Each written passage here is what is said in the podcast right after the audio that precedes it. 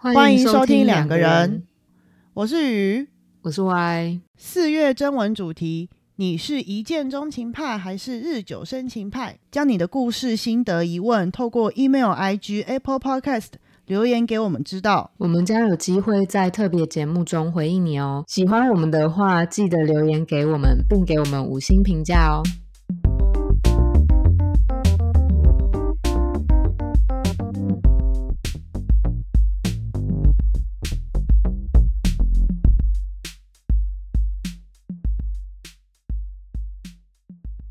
今天要来回答大家的问题了，对不对？三月 SP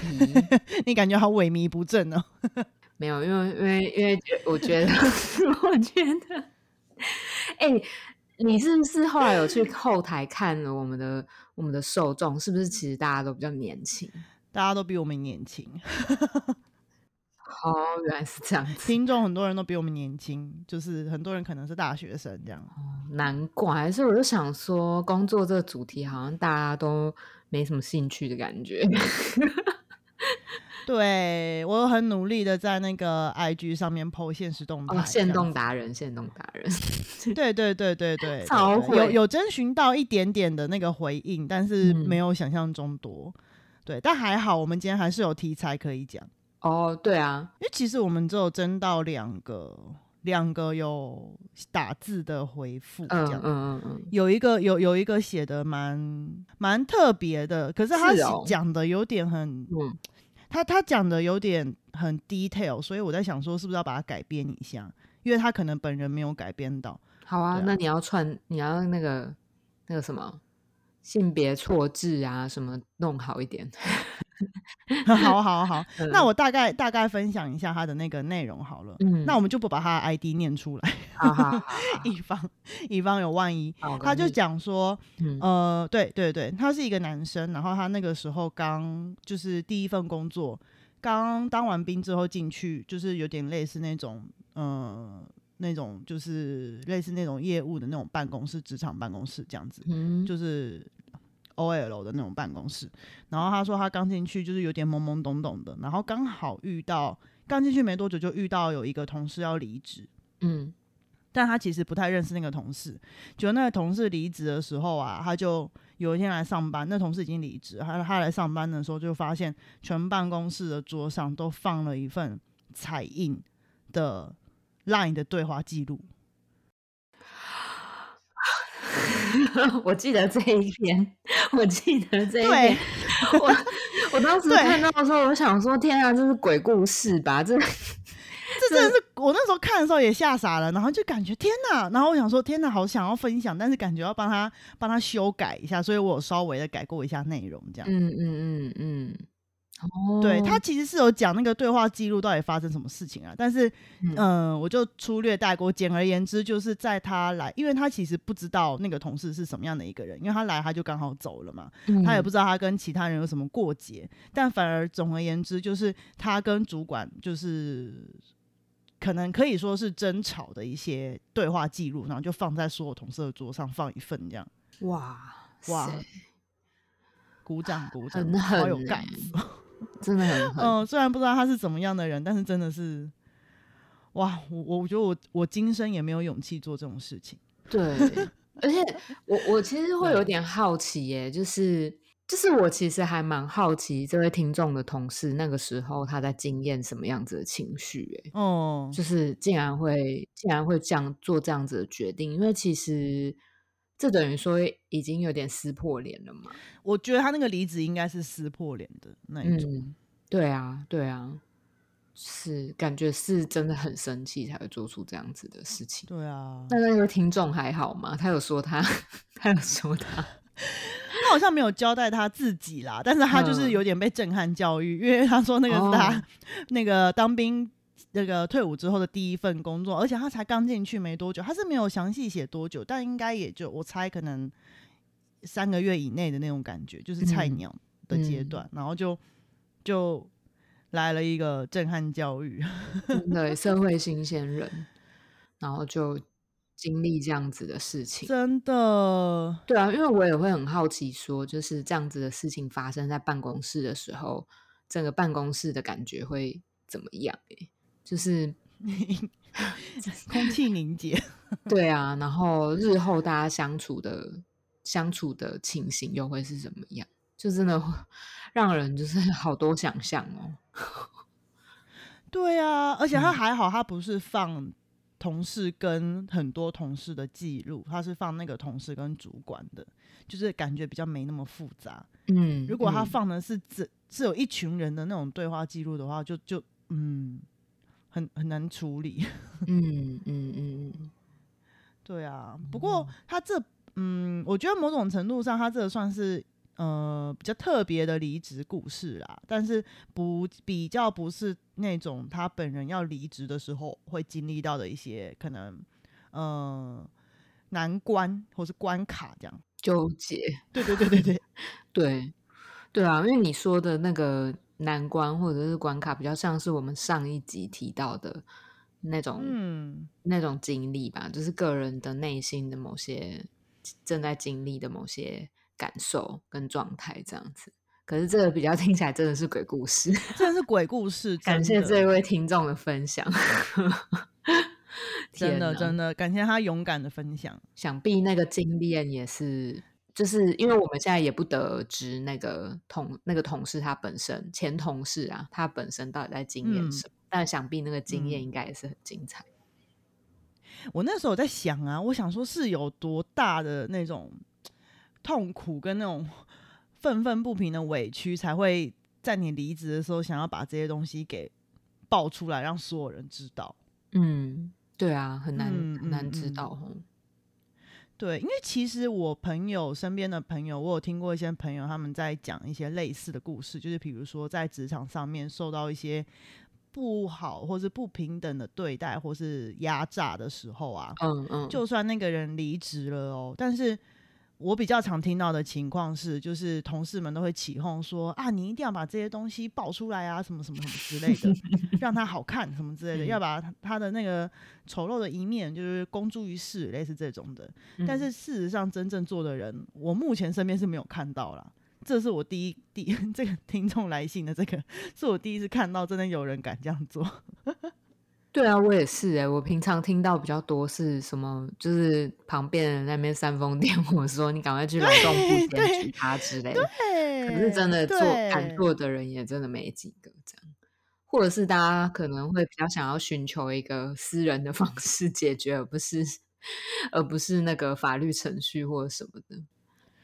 对你说的那个劳动部检举，我反而觉得那比较不需要胆量，但是 我觉得他这个比较需要胆量。对，私人方式解决，感觉就是，我觉得那种强度就是也也不输公公部门解决。对，对，对，对，对，对，嗯，他这样算是公开了啦，这样子。对，然后我觉得真的是蛮有勇气的，但因为我们不知道详细的过节到底是发生什么事情，谁对谁错或什么的，但我只能说，敢这样子做真的是了不起，真的，真的，嗯。对呀，我那时候就是想说，嗯，因为我们通常都会离离，那就是借由这个经验，其实我觉得好像可以大概想象到，说我们离职通常会有一些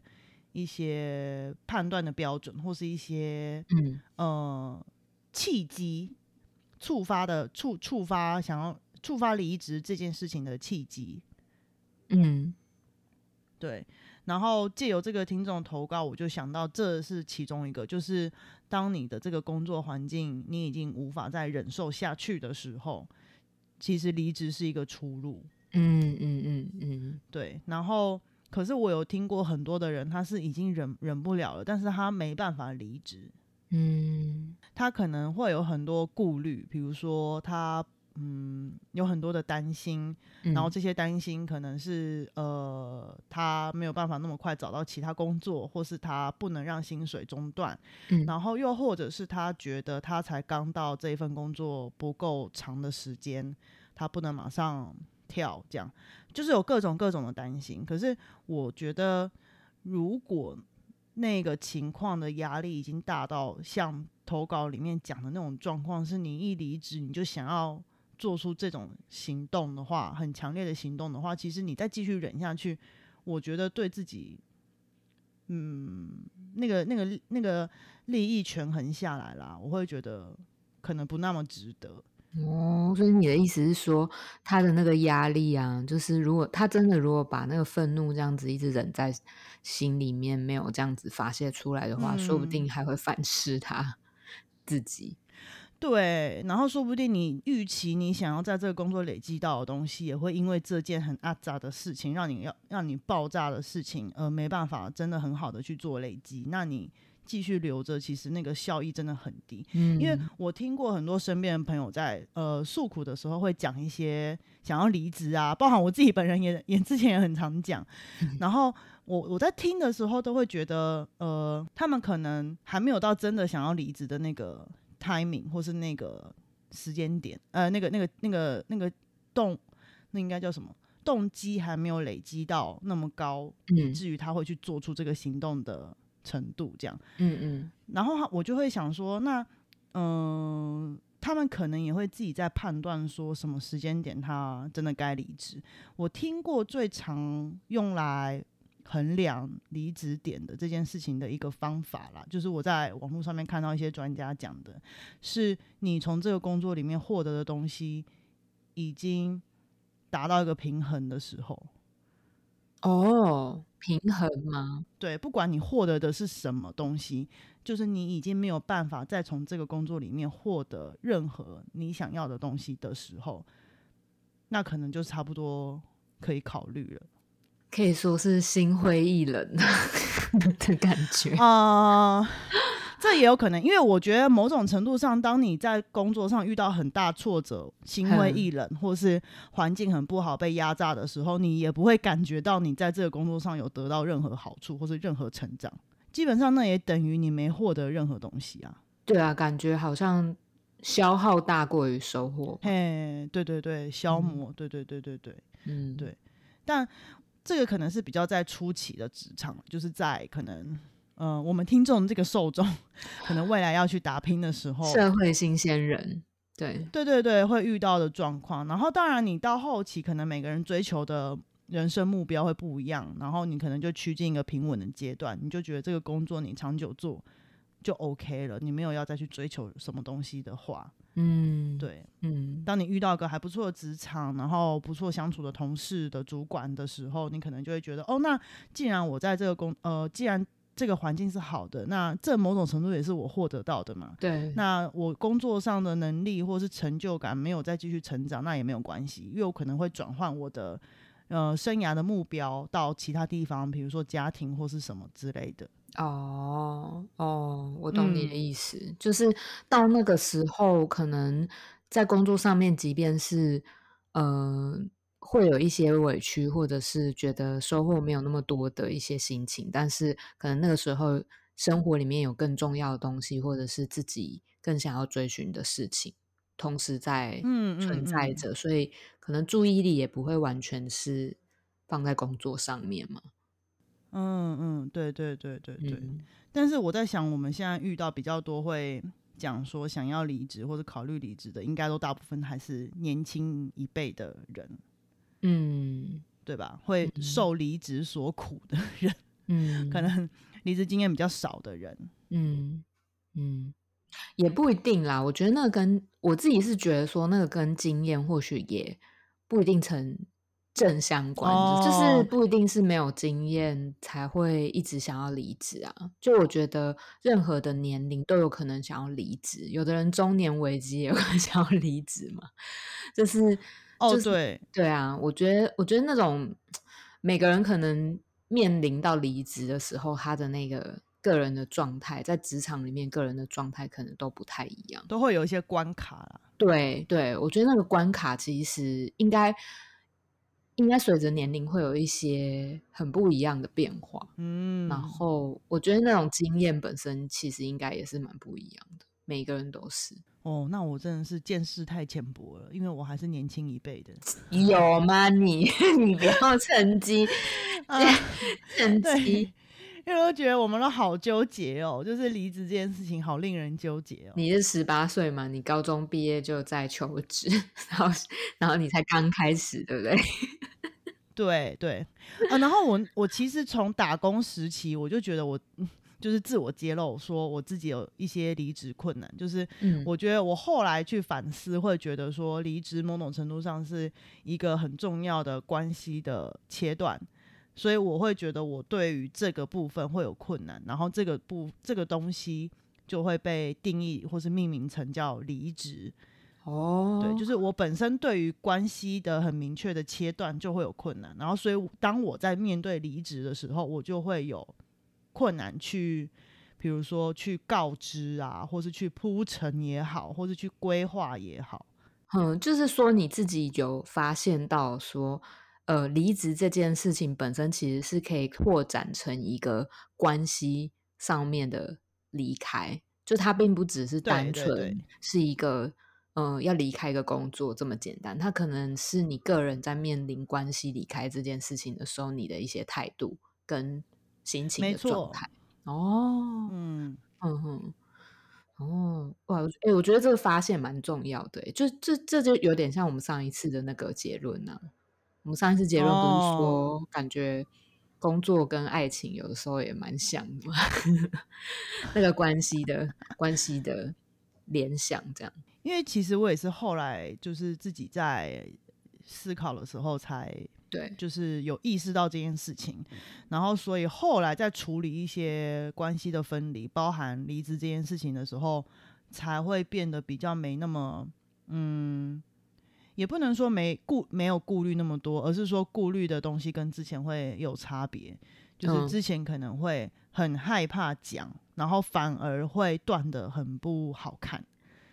你是说害怕表达自己的感受吗？害怕讲是害怕表达，对，害怕表达自己想要离开这件事情，然后害怕，然后而至于没有办法去很好的说出一些为对方着想的话，或者站在主管立场的话，然后嗯，去铺成这样子的离开，这样，然后所以之前小时候的经历都是比较那种搞得不是很好看的离开，嗯。后来开始意识到这件事情之后，就会开始知道该怎么样慢慢慢的去试着做到，有点像是面面俱到啊这种感觉。可是我觉得很难呢，我觉得超难，超难的啊，超级难，所以我觉得很耗，很耗我的我的心力跟能量。哇塞！所以你这么你这么你现在这么圆滑，也是 锻炼锻炼出来的耶。对，但是圆滑这件事情，我也想要跟大家分享的事情是说，我觉得我那个时候的立场是我尽量做到我力所能及的圆融了，所以当这样子的时候，对方会是什么样的态度，会是什么样的想法，嗯，就不是我能够去掌握的，所以我就尽量告诉自己说，那就不要那么的去在意这件事情。嗯，所以你自己其实也有帮你自己设一条界限，就是哦，你尽力去做，然后你尽力的希望把关系放在一个可能比较和平的状态结束这样子。那对方至于对方他愿不愿意接受你的善意，或者是他当下的反应又是如何怎么想，对，那个就是对方的事情。选择了，对对对对对。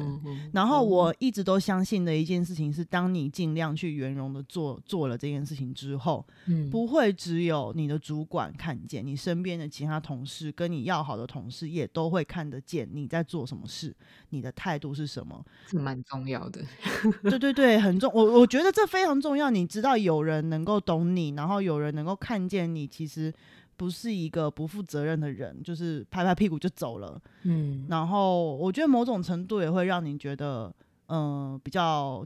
安定，就是安心的感觉。嗯，我说这就让我看到在那个 IG 上面第二个留言，第二个留言，嗯。因为他写的很短，所以我就大概讲一下。他就写说，他的离职经验是他合乎了所有的法规，我不知道可能是劳基法之类的，但是却被主管对，却被他的上级主管情绪勒索，让他觉得他走也不是，不走也不是。天哪！哦，我刚刚讲的那一段就会让我想到这个听众的留言。嗯嗯，因为我在想，他应该就是那种顾虑很多的人。然后很在意别人想法的人，不管那个别人是同事或是主管。所以其实我们要符合法律上面的规定，基本上其实是蛮容易的嘛，因为法律它其实就是一个最低的底线，但真正复杂的东西是人呐，就是最复杂的东西，没错，人与人之间的关系，看你想要怎么维系这一段关系啦。真的，所以其实即便是即便是我们就是很努力的，呃，完成了法规上面所有的规定，然后我也没有。越过那个规定，但是，但是最终还是会，如果如果对方就是他还是会，嗯，有一些怨怨怼，或者是对方还是有一些像像这位听众他写的情绪勒索这样子的情况的话，嗯其实真的也是很很难做。那如果遇到这样子的状况，要怎么办呢？我我自己心里面是觉得蛮难的。我觉得很困难呢，所以我刚刚前面分享的那一段，我觉得非常适合用在这种时机点，就是他分享的那个状态里面。情绪勒索也是吗？我觉得，我觉得不管任何，不管任何，不管任何，包含情绪勒索哦，我觉得你自己的出发点最重要，你知道你自己在做什么最重要。然后这件事情，不管对方丢出来的态度是什么，嗯呃，尽量站在他的立场帮他想了，然后。呃，让他能够得到他想要的东西了。其实我觉得站在老板、站在主管的角度，嗯，我是这样觉得啦。因为每个老板在意的事情不一样，他可能会觉得说：“哦，我培育你这么久了，你不能就这样走走掉，我还要花心力去培育别人。”然后有的老板可能会可能会觉得说：“嗯。”那你这个位置其实谁来都无所谓啊，嗯，我只是不想让你这么容易就走，这个 态度是完全不一样的，所以 真的有很多很多的状况，然后对，也可能会有的老板觉得说，我先我我一个月后可能有一个棘手的案件要要做，那我不能那个时候找一个新人来做，那你你能不能再留？就是类类似这种的，一定会有很多。然后甚至有的主管，我听我朋友的老板是这种人，就是说他只是问问看你要不要留下来啊，你不留，其实他问了一两次不留就算。可是你不知道他是这种态度的话，你就真的觉得他在情绪勒索你哦。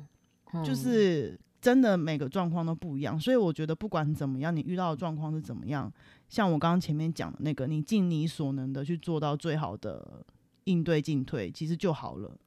然后设好自己的停损点，对不对？就是，哎，对，停损点很重要。对自己到底到底目前目前到底责任到哪里？然后你能做得到哪里？那对方的情绪你能 hold 住的 hold 住的程度到哪里？要帮自己设一个停损。